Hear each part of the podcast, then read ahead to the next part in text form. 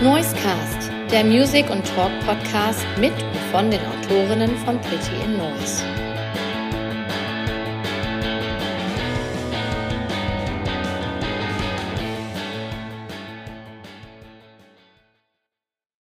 Welcome, welcome. Another episode of the Noisecast. Again in English. We usually have all our episodes in German, but today we have another guest, um, another band, which is uh, not from Germany.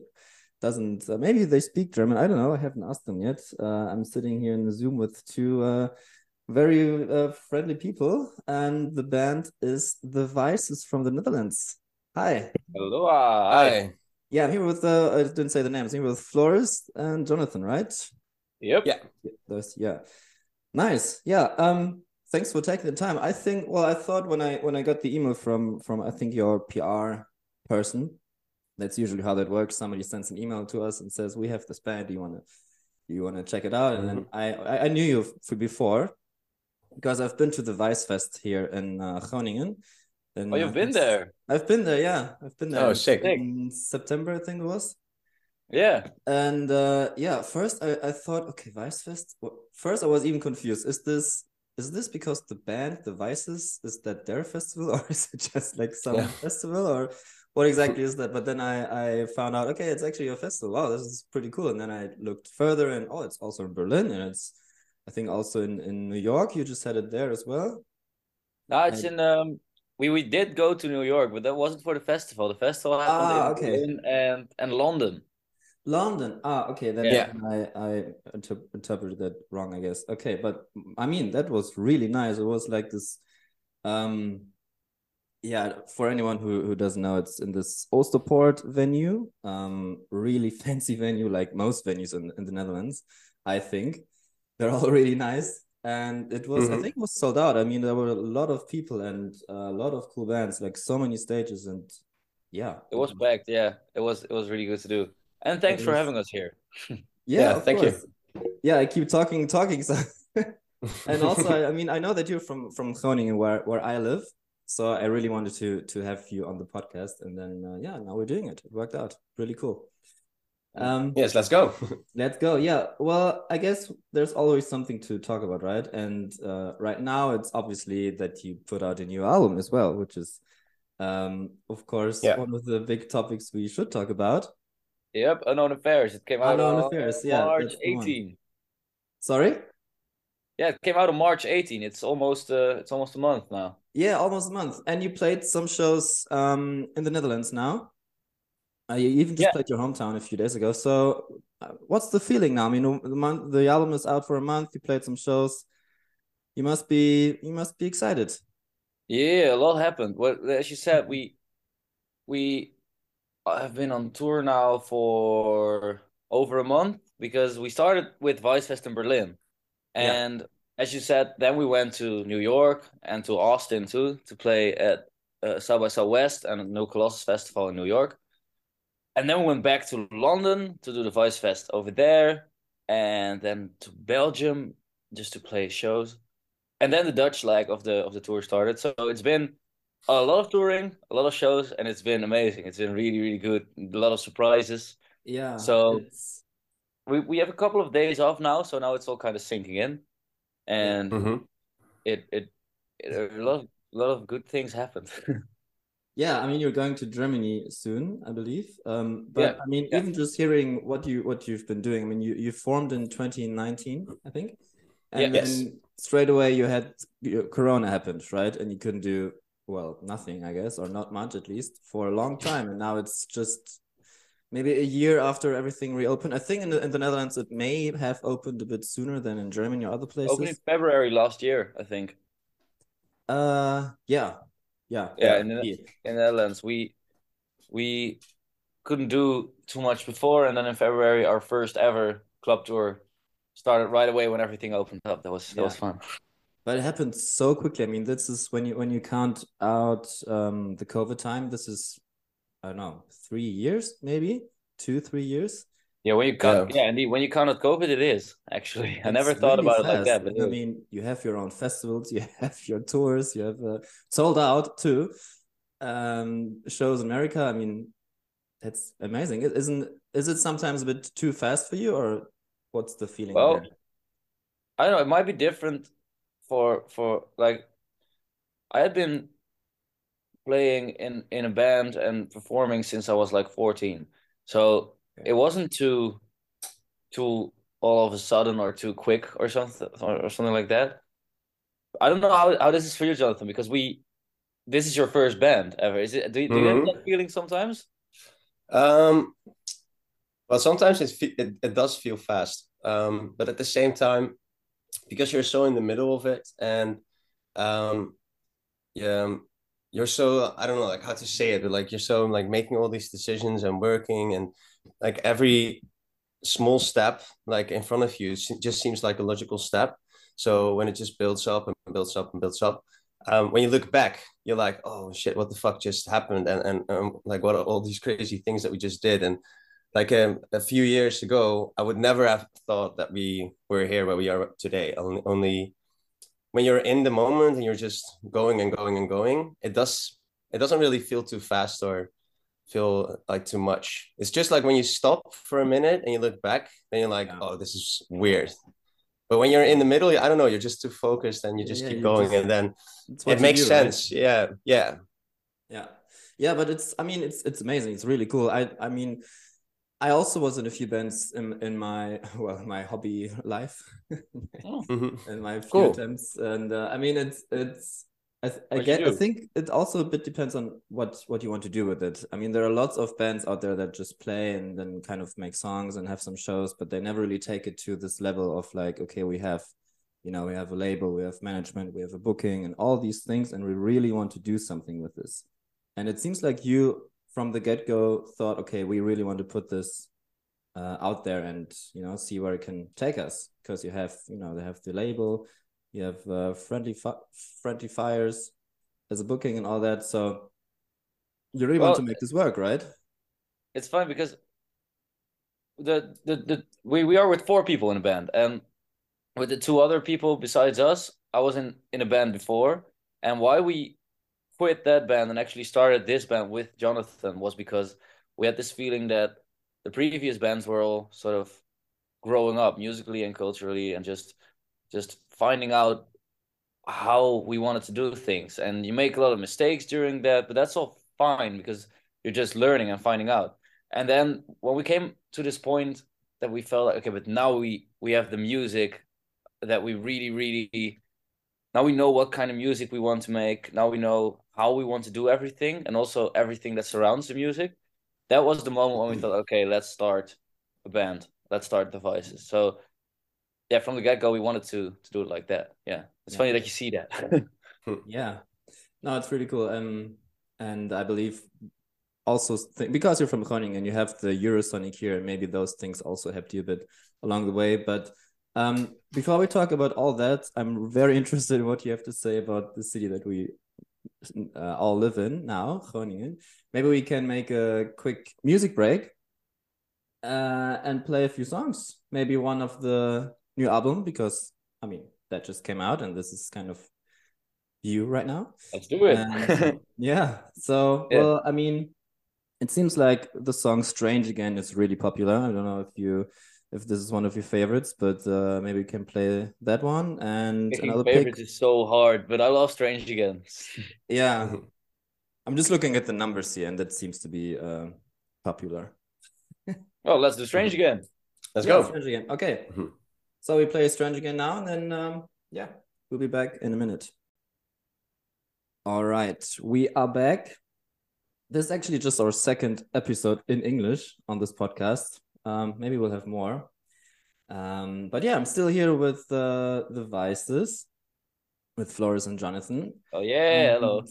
yeah we just heard uh their well r- now it's their best performing song uh according to spotify. This is what i'm looking at. Strange again. And well i said it um earlier. I mean you're from groningen in the north Yeah. of the netherlands. And um I mean, it's quite funny. Every every time I tell people that I live in the Netherlands, uh, because I also live in Groningen, everybody just uh, thinks, "Oh, okay, you're from you're from Amsterdam, right?" okay, well, there's more there is more than than Amsterdam. and um, well, yeah, I mean, what what what's yeah yeah it's fun in in in people always think about Amsterdam and even within the Netherlands people think Groningen is like this this far far foreign city. But the Netherlands is a teeny tiny country and and Groningen happens to be in it too. But Groningen is a very nice place. It is a very nice place. It's a very young place. I mean I think what did I hear? One and a half maybe of the population is students and it's uh yeah it's a lot everywhere you go you see young people on the streets. It's crazy. Yeah, it yeah. is. It is a very young city, and it's that makes it fun too. Yeah. So, what do you think the city makes with your music? I mean, it is very young. You have the Eurosonic, that's probably a big part. Um, you have some really cool venues like the Vera, the um, well famous institution here.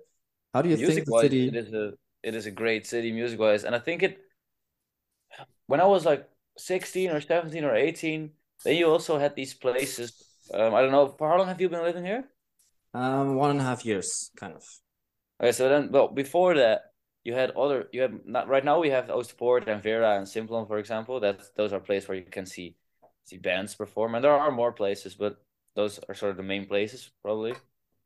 Um, and when I was well around between, between sixteen and twenty, maybe you had more places that would be like a real good step up place for a band. So you had the Spiegel and the Car and the Spiegel was organized that that translates to the mirror. Yeah. Um, and they had this sort of thing called 15 minutes of fame where you could just mm-hmm. hit the stage for 15 minutes and a lot of people had their first performance i think i think i might now one of my first performances was there i still got a cassette recording of that but that was just a place there were always people there and it was a good place to start and it was very sad because those places they disappeared. Mm. But even without those places, still, this is a really good city because every time you discover a band that I'm like, well, yo, I've never heard of this, and it's really good, and then I check out Vera, and oh, they're coming to Vera. It's always like that. Mm. So, mm, talking about growing up musically, Groningen was a good city, and also in the period that I was sort of still trying out, it was a place where you could just it offered the opportunities to play for the first time and make the mistakes you kind of need to make. Yeah, yeah, and then uh, well, as you as you, mentioned, the the venues that are not here anymore. I mean, during Eurosonic, the one famous weekend in January, we have like twenty more venues that are usually not here in the city, which is really cool. Uh, I mean, like even schools yeah. are all of a sudden venues, and you discover bands there. Um, um, yeah, I mean, what, what what did the festival do for you? I mean, you, you played there, I think, um, a few times. I'm not 100 percent sure right now, but yeah, um, we did this year, and I think our third show was at Eurosonic 2 back in 2019, and then you had the online editions in between. Yeah. Um, mm -hmm. but it is, of course, a very very helpful thing to have that festival in your own city. Yeah. And and I, I always wanted to be part of that festival. When we weren't playing and I was walking through the city when it was happening, I was like, shit, it feels like there's there is this magic in the air, like something is happening here, and I want to be part of it. And now we got to be part of it. And well, you were talking about the team, for example. Mm, Eurosonic, of course, is it's like an industry festival, so it's it's really helpful to get your international team, especially to get that on the on the track. And this year it really did that for us. So yeah, it helped a lot. Yeah, I can imagine a lot of industry people walking around, especially at night yeah. when, when they drank a few beers. Then you can make, and you should talk to them. exactly. um, but I mean, I mean, maybe it's a it's a weird question, but um, because the city, I mean, even even just in the size, it's not a very big city. It, I mean, it has two hundred thousand people, but it feels like you can get anywhere in like five minutes. And um, yeah, mm-hmm. small. What, what, do you think? Can you? Is there a connection of why why you make the music that you make and where you're from, and also what you kind of sing about? Is this because you're you live no. here, and does this shape it in any way, or is that more or less largely?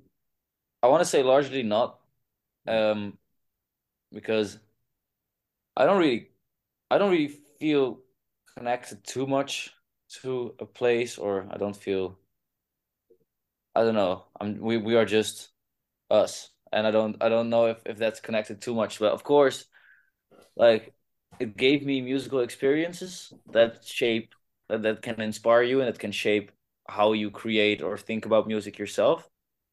And that happened in Groningen largely. So yeah, there there is Yeah, probably indirectly. yeah, there is that Indirectly influence. it does, yeah. Well, there's this one song, it's called Yellow Road, and it has a line, Yellow Mhm. Road, you used to guide me home. I think that was a reference to the the yellow uh, tiles of the city of Groningen, right? Yeah, that is true. That is true. Yeah. Oh, but that's but that's the only only thing I can come up with though. yeah, but that is something indeed. yeah. And Yeah. and and ma- the main musical influence all came via documentaries and the internet, and and then you go see those those those musicians live. And sometimes when I saw new musicians in Groningen, that inspired me too. But it, I think I think we are not too much connected to place. It's more Mm. there are other things that that inspire more. Yeah, fair enough. I just find it quite interesting how that sometimes work works. I mean, when you go to, I don't know, Berlin and you have this huge techno scene there, or in New York, you have Mhm. this New York hardcore scene, whatever, and then yeah, maybe there's something about Groningen that makes a certain kind of music, and who who better to us than than you, I guess. I think Groningen is maybe a little bit too boring to be that inspiring. I mean, it's it's a good city, and I, and I and I loved growing up here. Um, but it's a little bit maybe too calm and too organized to really make you think about stuff. It's just too easygoing. Yeah. I mean, when we, for example, when we were in New York a few weeks ago, um, we were sitting in the subway, and I, I I remember that I had a conversation with Floris about how inspiring that city actually was. Because if you look around, there's so many scenes and so many uh, people uh, and like so many stories like um, uh, around you that can really be inspiring which, which which wants to make you like just go home pick up a guitar and like start writing um, Yeah. that's that's a feeling that I don't really have when I walk around in Groningen that much Yeah, Well, maybe that causes yeah. Maybe that causes like our music is really about especially unknown affairs it's really about our own thoughts and our own feelings right Mm. Mhm. so maybe that's what it does it's not there is not too much maybe it makes us look inward more because there's not too much Yeah. to see outwards yeah because it's too know. boring here well, that's a that's a good explanation, I think. Um, yeah, I mean, you have a lot of space once you're. I mean, even in the city, but there's lots of nature outside, so you can have actually deal with what you who you are, what you think about and stuff. So Yeah. yeah, yeah alright. Um, but what I also read, which was really interesting, that you um built a studio on a boat. Is that true? yeah yes yeah we did I so when thought this is this is pretty Dutch. I mean, how how did that come along, and how did it how did it feel? How how was it? yeah it was during COVID yeah Yeah, Mm. we had we we we just released the album Looking for Faces. That that was our debut album, and um, we wanted to do something special around that album, but it was COVID, and we we were th- at first thinking about not releasing it during COVID, but then we're like, screw it, you know, we we have to release it right now. People still want music, so when we did that, we um, wanted to to do something around the album that could still be possible for uh, a lot of people to listen to the album and see us playing it without actually having to leave their homes. Um, and then, yeah, I think Simon, the bassist of the band, Yeah. he came up with this idea like, uh, what if we get a boat and then um, uh, we take it to the sea, we build a studio, and we play the whole album while it's like, how do you say ebb and flute in English? Well, well, well it's the we tides. were waiting for the for the low tide to come in, so yeah. so that Yeah, the low boat would tides, fall yeah. dry on the seabed. Yeah. And then um, while the boat was laying dry, we wanted to film it with drones and stuff, how we played the whole album over there. So that was the idea that we had. And we had Simon two had. weeks. Yeah, and we had two weeks to get it all done. Um, I know my first reaction was um, that's not possible, but they told me it was. So we did try it, and then it worked out. And then two weeks later, we were on the boat playing the whole album. Yeah, it was sick. Yeah, Yeah, just it's- I think it- we, it- we just. I'm sorry. Is that online somewhere or um? Yeah, it's called Stranded with The Vices. It's on YouTube, Oh, all right. and I think it also was because we we I don't know maybe you said that already, but we couldn't play our release show. It just got sort of just got canceled because of COVID, and and because of that we had only two weeks. yeah. but that's sort of our whole mentality. Like, if we feel like doing something, even though it's a weird idea that seems kind of far fetched or or hard to to carry out, just just don't let yourself get stopped by sort of made up boundaries or, or something like that. It's really if you if you don't think about things in those in those sort of captured in those borders, you can do so many things. It's like this this sounded like a pretty hard idea, but everyone just started working real hard and and we made it work. And largely just because we like doing it. And that's really our, our work ethic, I think. That's uh that's great inspiration right there. Uh keep that in mind and uh, you make it okay um i think it's time for another quick music break and yeah. maybe it's a good time to to play some songs from from that album um from the debut or the second pardon from the debut album you mean or the second album um from the one you played on the on the boat on the boat yeah, yeah. okay that's that's the debut let's do that all right do you have uh well, any any picks for me that we should play? Uh, let's go before your birth. Before birth. Before birth. Yeah. All right. Do you want to play another one or maybe boy is also very very has very good place. Yeah, that's that's boy the boy as also, well. That's the boy. All right. So we play before your birth and boy, and then uh, yeah, we'll be back after that. Okay, welcome back. Welcome terug bij de podcast. Hey, uh, Nederland. Nog steeds de Vices hier bij, bij mij. Het gaat erg goed. Dankjewel. But maybe we should actually do it in, in English. Otherwise, yeah, but your Dutch isn't too bad. You... I did a course at the at the uni, so that. Uh, oh, sick! Oh, that did it. is it um, is it actually hard to speak Dutch when you're German? Um, not so hard. No, if, if you're, you know, French, Spanish, it's much harder. But um, yeah, it's just like the G, the G is a G, or yeah, I don't know. Sometimes the words can be a bit tricky to to speak, to to pronounce, or yeah. we, we don't see it. Like house, H U I S, house, house, those things. But yeah, it's probably like I I don't speak German. It's probably sort of the same, but yeah, yeah, it's it's quite similar in, in many ways. Yeah. All right. Um. Yeah, we just heard two uh, songs from the debut album. And I now want to kind of ask because I mean, I said in the break, I think this is quite unique that you uh, do this with your own festivals, the Vice Fests. And as I said before, when I when I went there uh, here in Groningen in September, I thought, well, is this who is this by? What what is this actually? And then I it's us, and it's you, yeah. I also saw it's in the all these other cities in in Berlin and uh, London. And uh, yeah, I mean, how did you come up with this idea? This to to have a festival in three cities quite early in the career. I mean, uh, it seems like a brave move, but it works out well. And yeah, how did well, that come along? stems from kind of the same do-it-yourself mentality, work ethic thing that we just talked about. I think, but it's just it it it has always been something that we wanted to do, like to have your own festival, to have a sort of a perfect night in your in your life. Sort of the, the festival should represent that with all the where you invite all the musicians that you like and love and and and and just also all the extra things that you like like we build a cinema we build a skate park in it. Yeah. but there was just this vague idea in the back of our minds. And then our ex-manager he he coined the idea once he said like shall we just organize our own festival? Because it was kind of based on a festival by the growlers called beach goth.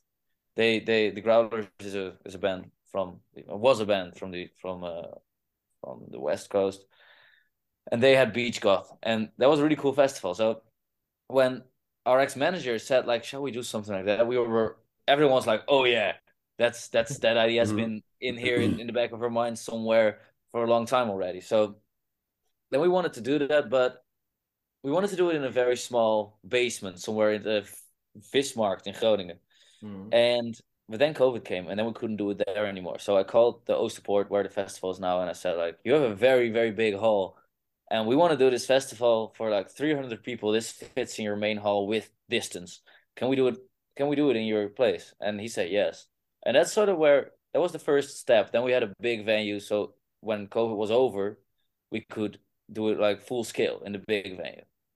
And but then we started thinking in the end, sort of our aspirations are that Vice Fest should become this big traveling circus where where you hit like eight cities maybe in a couple of weeks in in in Europe or maybe all over the world, where part of the lineup travels with the festival and also the things as this this this the skate park or the cinema or maybe even circus artists or whatever. They all join in and and go to, like we're a bit big how do you say that oh a big traveling circus that's just the that's Yeah. the idea yeah.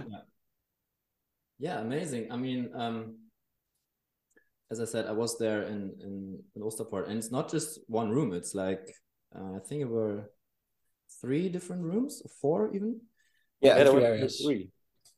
yeah at least the well the one big room and then another room downstairs and i think one room upstairs that was, Yeah. that was that and then i know privat club where you were in berlin that's that's one one room but I Yeah. mean, straight away it's in three different countries. It's it's amazing and you have so many bands. It, it also seems like you really well uh, do you book the bands yourself or do you kind of know all these artists? Or i mean it seems like We quite don't well connected no like actually and it's also going to a fourth city. It's going to antwerp too later this year. Oh yeah. Nice.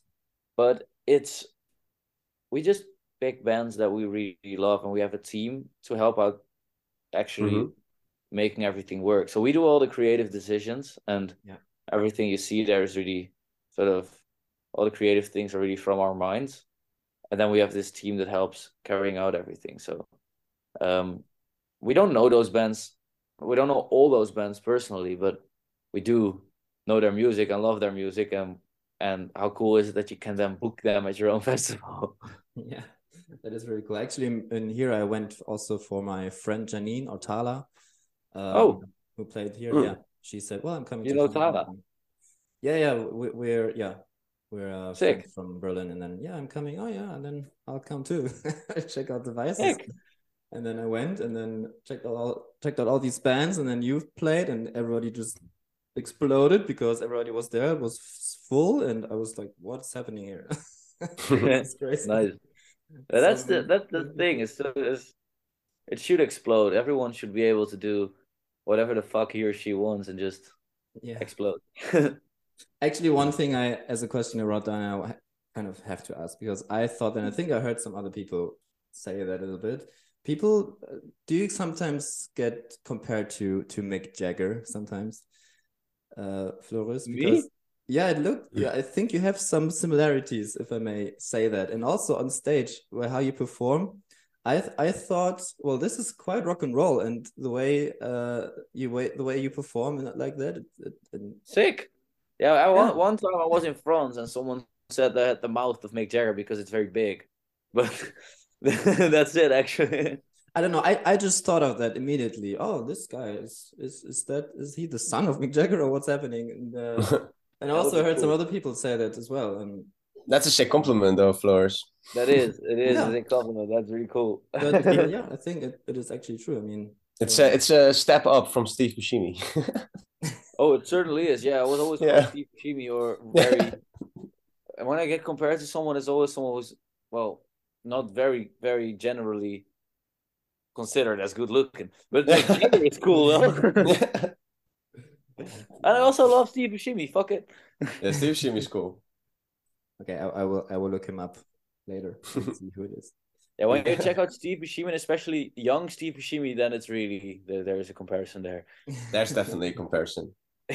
One time when we, we were driving, we were driving around and we got stopped by this by this guy, and he just knocked on the window. We opened up, it's like, "Holy shit, you really look like Steve Buscemi, man!" And then he walked, he kept walking. It was this homeless man who was just he needed Yeah. to stop the car to say that I look like Buscemi. All right, now but have, thanks to uh, Mick Jagger and also for the whole the the he is a good performer, so that's cool. yeah. I mean, you had your moves too, so I I that's why I thought that, and um, yeah. So- Thanks. think makes sense. Um, okay. Before we before we wrap this up, I kind of just want to, I don't know, again get your bigger picture of who the Vices are or where you want to go now. Because I mean, as I said, it's what three years maybe ish, maybe four of you being a band. You have sold out shows. You have international tours. You were about to play in Germany uh, USA, you have your own festivals, all these things, two albums, three EPs. I mean, in such a short time. What's what's uh, your wish next? I mean, you just keep doing what you do and then see where it happens, or do you have some things in the works that you kind of want to target and go for? Well, I think it changes, but right now, to me personally, I we are from the Netherlands, and how it's going in the Netherlands right now is really all that we could have dreamed of. And if so, the same happens throughout Europe, that will be amazing. But now that we've been to the United States for the first time, it really felt that it was also possible over there. So it's all about. I love making records and doing shows, and and doing shows is differently everywhere because there are different people everywhere. So I just want to continue doing that and mm, making more records and then touring with those records and being able to do that with like if we can fill venues of like 800 people everywhere. That's that's then I'm really happy. That's where we where where we are at in the Netherlands right now. Mm. so I don't need to play huge venues. I just I love that. And when we get there we probably want more but that's always the case with humans. But yeah. I don't know. What about you Jonathan? How, how is that for you? I feel the same way. People ask this a lot, and I think it's um, exactly what you just told. Um, because like what, what we're what the venues we're playing right now, it's it's already a dream, and it sometimes it, it feels like it's still weird that we that we sell out all those venues. It feels it still feels a little bit weird sometimes. So it's hard to think about like uh, um, um, instead of just uh, appreciating what we have right now and just think, oh, we only want more and more and more and more. But if I yeah. do have to think about the next step, um, it's the same what Floris says. Like, um, if we could do this all around Europe and have a whole tour, and we could just like tour for weeks and and go through all these venues where there's people in lines everywhere, yeah, that that will be the dream. Yeah, and then probably when you're there, you like the same as Floris says, you want more. Yeah. I mean that's how it works. But I think um, for us, that's the next step. Yeah. It sounds amazing. Um, I see you unfortunately a bit short on time right now. So um, yeah.